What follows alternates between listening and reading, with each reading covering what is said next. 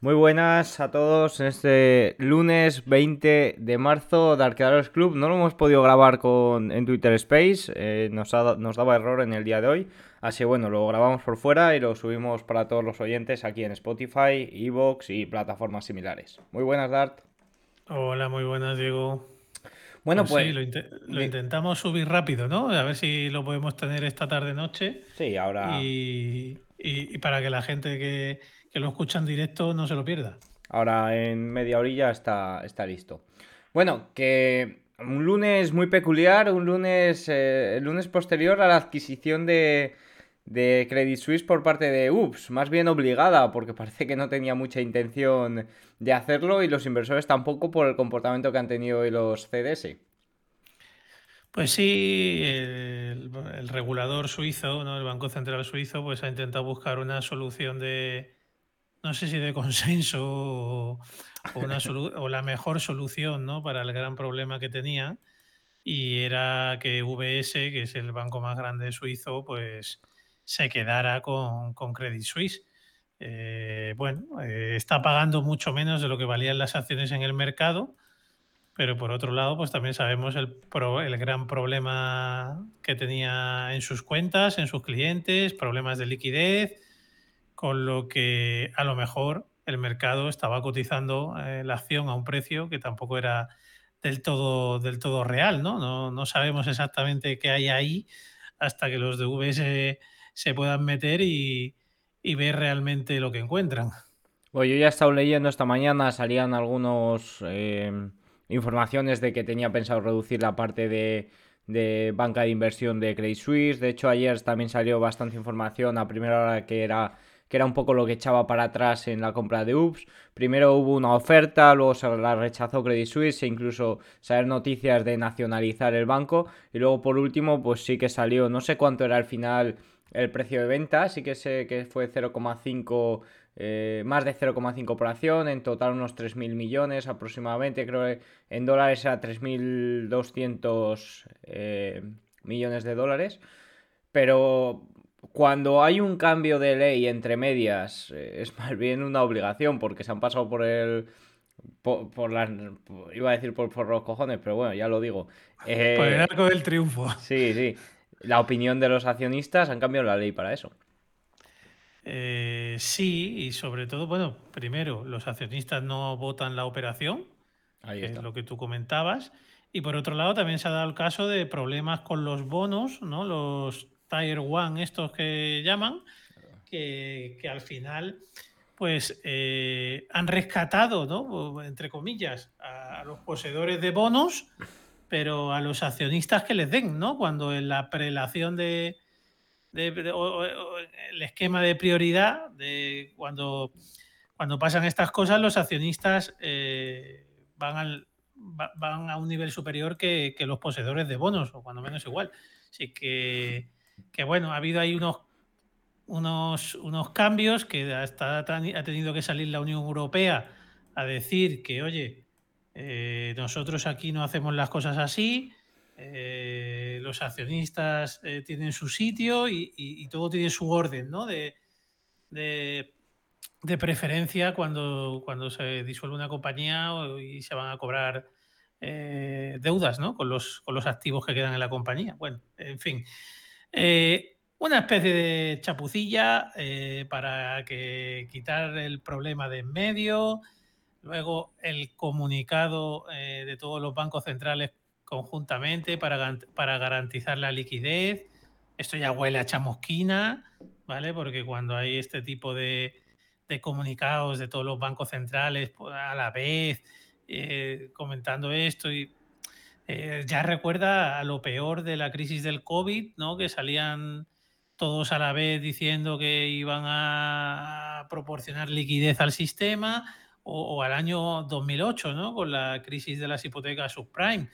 Por tanto, nos hace pensar que aquí hay algo más, que esto no es Credit Suisse solo, sino que, que hay problemas mayores en bancos que todavía no conocemos.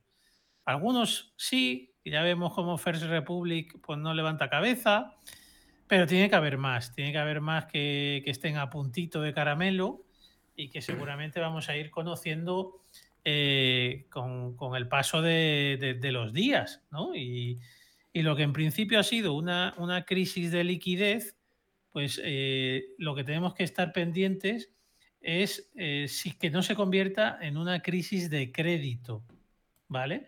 Porque sería lo siguiente a una crisis de liquidez y es lo que haría que, se estrangularan los negocios pequeños o lo que no son las grandes corporaciones, las grandes empresas, y les eh, se estrangulara el crédito, ¿no? Y, por tanto empezáramos a ver eh, pues serios problemas, ya no solo en el sector bancario, sino en otras partes de la, economía. Bueno, el viernes eh, Wall Street Journal filtró un informe que era, creo que eran 186 o 189 bancos eh, en la misma situación que First Republic. Por eso, que como vemos, eh, la enfermedad llega, se ha extendido, ¿no? El virus ha, ido ocupando el cuerpo del sector bancario y cada vez llegará más lejos e, e irán saliendo más, ¿no? Sí. Esta semana tenemos eh, punto de inflexión importante con esa decisión de tipos de la Reserva Federal. Eh, había informaciones esta mañana de que quizás se pausaba, pero volvemos al mismo, al mismo debate que tuvimos la semana eh, pasada, que es mejor pausar o no pausar. Claro, y, si vemos lo que ha hecho el Banco Central Europeo, un día te está subiendo 50 puntos básicos y por otro lado está con la barra libre de liquidez, ¿no? dices, pues no, pues son, son cosas contradictorias. Por un lado estás drenando liquidez, pero por otro la estás introduciendo. Ahora, ¿qué hacen eso? ¿Qué van a hacer esos bancos en los que se están inyectando liquidez con esa liquidez? Eh, bueno, pues esa es la gran pregunta, pero parece que son como medidas económicas contradictorias. Eh, por lo tanto, mm, llaman bastante la atención. ¿El qué va a hacer la Fed? Bueno, pues parece que ya los 50 puntos básicos están totalmente olvidados, que los que más apuestan por una subida son 25 puntos básicos y que ya hay bastantes también que nos indican o que comentan, como Goldman Sachs hoy, que no cree que la Fed pueda subir tipos. Entonces, eh, bueno, ese sería un mensaje más lógico con el problema que tenemos, pero por otro lado nos deja eh, la respuesta en el aire de ¿y la inflación qué? ¿Qué hacemos con ella? Ahí está. O sea, eh, lo normal sería pensar si vas a inyectar liquidez, sube menos los tipos y te ahorras el inyectar esa liquidez ya sea con QE, ya sea que no sé si es un QE ni un QE fantasma, se trata de unos préstamos, hoy ha sacado un reporte, un paper Morgan Stanley en lo que lo explicaba bastante bien, que sí que son préstamos, un año, eh, con posibilidad de que sean dos, luego esa liquidez se destruye y demás. Bueno, eh, al final, quizás no subiendo los tipos te ahorras eso, pero quizás no subiendo los tipos provocas aún más pánico, eh, provocas aún más desconfianza de, los tenedores de depósitos. Correcto, correcto. También piensa qué, está, qué estará pasando para que la Fed no haya subido tipos. Ahí está. Eh, hay, algo más detrás que, parece que lo hay o que todo indica que lo hay. Bueno, pues eh, no sabemos cómo va a reaccionar el mercado a la, noticia de la Fed y como, como ya, como, como, la historia que nos dice, lo digo también porque ya la gente se pone nerviosa, el pivot point de la Fed, cuidado que puede llegar. Bueno, pues en los meses posteriores a la última subida de tipos de interés por parte de la Fed en, anteriores situaciones como esta, los meses siguientes el mercado siguió bajando, ¿vale? Y se hicieron nuevos mínimos. Luego se recuperó, es cierto, pero la primera respuesta fue a la baja. Así que cuidado con los que tengan prisa, no se vayan a quemar. ¿Vale? Esto es dato estadística, datos, datos históricos.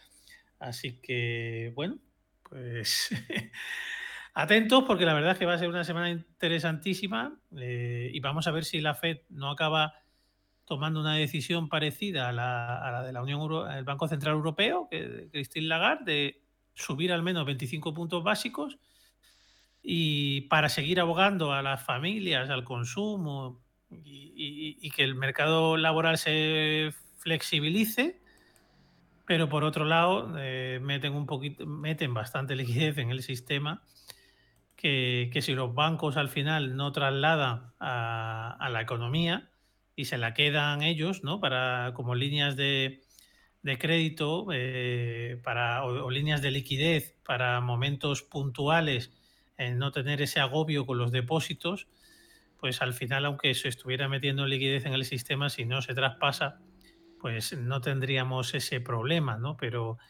pero al final vemos que, los mercados se comportan muy, tienen mucha correlación con la oferta monetaria global que hay y que cuando sube la oferta monetaria global los mercados suelen tirar o mandar al alza, ¿no?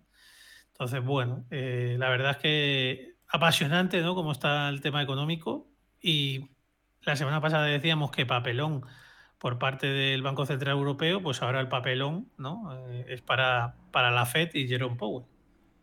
Sí, yo eh, el Banco Central Europeo va más retrasado que la Reserva Federal, o sea, la Reserva Federal, Powell en este caso, se puede tomar el lujo de frenar antes que el Banco Central Europeo. Pero aún así, Es una decisión bastante complicada, sobre todo cuando, similar a lo que hizo Christine Lagarde, paseándose por todos los platos de incluso el de Antena 3 aquí en España, cuando comentó en frente a los senadores que, vamos, dejó caer que era una posibilidad de subida de 50 puntos básicos, que ahora de repente no se suman los tipos, pues puede provocar un pánico en el mercado bastante, bastante grande aún más de lo que hay ahora con la quiebra, sobre todo allí en Estados Unidos, de Silicon Valley Bank. Respecto al mercado, eh, bueno, hoy ha sido un día bastante volátil también en el, en el futuro del S&P 500. El S&P 500 ahora subiendo un 0,79, Nasdaq prácticamente plano. Parece que han corregido algo más las acciones tecnológicas que lo hicieron muy bien la semana pasada. Eh, actuaron ahí como, como un refugio de esa crisis que había en el sector bancario. Eh, de ahí incluso también podríamos decir, vamos, esto ya a nivel personal, la subida del Bitcoin está más, para mí está más relacionada con ese apetito, con esa, ese movimiento de capital hacia los activos de riesgo que con, con activo seguro tipo oro.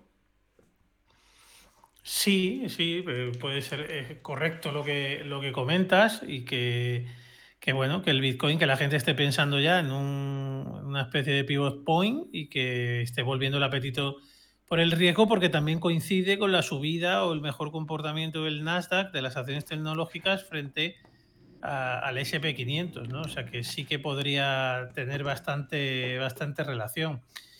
Para mí lo importante, como decía antes, es que vamos a ver el alcance de la, de la crisis de liquidez que tenemos que no se transforme en una crisis de crédito y que no se transforme en, que tengamos problemas eh, con otro tipo de deuda, porque la deuda high yield, ¿vale? los bonos estos que de empresas con baja reputación, ¿no? que llaman bonos casi basura, pues eh, eh, normalmente tienen un diferencial, se miden en, torno al diferencial con los bonos americanos, ¿no? Cuánto más de rentabilidad te tienen que dar una empresa en la que, que, no, que no está muy bien, ¿no? Que, no, que no tiene calidad crediticia eh, o, eh, great investment, ¿no? que se llama grado de inversión por las casas de análisis y, de, rating. Y, el, con todo lo que pasó la semana pasada, esa prima que se le pide a, a los bonos high yield pasó del 4,1 al 5,1.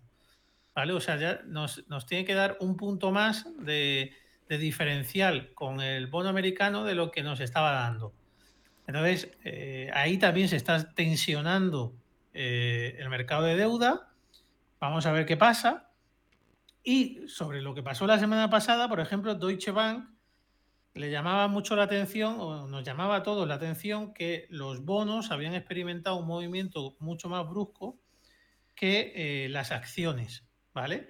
Eh, con todo esto de Silicon Valley Bank, pues la yield de los bonos mm, se despeñó hacia abajo. Y, ¿Y dónde encuentra Deutsche Bank la razón a todo esto? Pues bueno, dice que había un posicionamiento masivo eh, en el lado corto de, los bonos, ¿vale? Y que con todo, con todo esto, con todo, con todo esto que ha pasado, pues eh, ha, habido una especie de short squeeze, ¿vale? Entonces, eh, por eso ha habido movimientos mucho más volátiles en los bonos que en las acciones, que había un sentimiento más neutral eh, en el mercado. Así que, bueno, eh, hoy parece ya que los bonos, la yield de los bonos vuelve a subir. Estamos en más 2,86 ahora mismo la yield del bono a 10 años.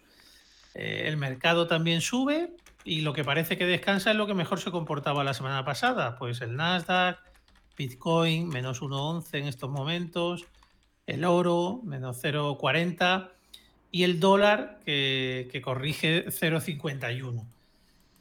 Bueno, eh, ya la semana pasada, cuando tuvimos lo de Silicon Valley Bank eh, y salió la Fed el fin de semana diciendo que, iba a aportar toda la liquidez necesaria, eh, que creó como un fondo de 25 mil millones y demás que podía ampliar lo que hiciera falta. El primer comportamiento de los mercados fue positivo a esa noticia. Hoy, con lo, bueno, el primer, el, primer, el primer comportamiento fue positivo, pero el segundo fue negativo. Hoy, con la noticia que tuvimos ayer, que normalmente estas noticias las dan los fines de semana, el mercado debería haber abierto eh, con un hueco al alza y, con bastante fuerza, ¿no? Por ver que los problemas se, han solucionado. Esto no ha sido así. Y los mercados han ido de menos a más, es cierto. Durante el día hemos pasado de, territorio negativo, tanto en Europa, a positivo, y en, Estados Unidos lo estamos viendo ahora que está pasando lo mismo, pero sin, un excesivo éxtasis, ¿no? Y, puede ser debido a, ese pensamiento o a ese miedo que tienen los inversores de eh, eh, hemos solucionado un pequeño problema que teníamos, pero todavía no sabemos la magnitud de esto y no sabemos cuántos bancos más van a salir. Entonces, pues aunque hoy el, el, sentimiento pueda ser positivo, pues recomiendo estar bastante atento a lo que a lo que puede pasar en los próximos días, ¿no? A ver si ese sentimiento puede seguir o por el contrario, pasa como la semana pasada y mañana, en este caso, no, tenemos la de, la de arena. Hoy, es, como has comentado, está teniendo un, comportamiento un poco inverso a lo que predominó la semana pasada. Por ejemplo, tenemos al petróleo subiendo un 1,97% ahora mismo. El rendimiento del bono a 10 años también subiendo un 1,63%, cuando la semana pasada fue bastante bajista, incluso llegó a perder cayó en la semana más de un 7%, la Gila 10 años. Eh, y el oro, en este caso, que hoy ha llegado a superar los 2.000 dólares, ahora mismo está en 1.980, cierra ahora mismo el día en menos 0,37%. Claro, es que el, el, oro durante toda la semana pasada vivió como un éxtasis porque se juntaban dos cosas. Por un lado, el efecto refugio, de verdad, que, que, que provoca el oro, ¿vale? Y que con todo ese problema en los bancos, eh, pues la gente prefiere tener su dinero invertido en oro. Y luego la segunda derivada, que es en un proceso de recesión, el oro también se va a comportar, comportar bien. Así que si la recesión está cerca, pues el oro se, comportará, se seguirá comportando bien. Entonces, si juntamos esas dos cosas, pues dio el cóctel perfecto para que muchos inversores miraran al oro. Lo de hoy, pues una corrección absolutamente normal, ¿no? Después de toda esa gran subida que tuvo la semana pasada, igual que el Bitcoin. Está ahora menos 0,85, pero después de toda la gran subida que ha habido, pues de momento sin mayor problema, ¿no? Eh, consolidando esas zonas altas donde se encuentran.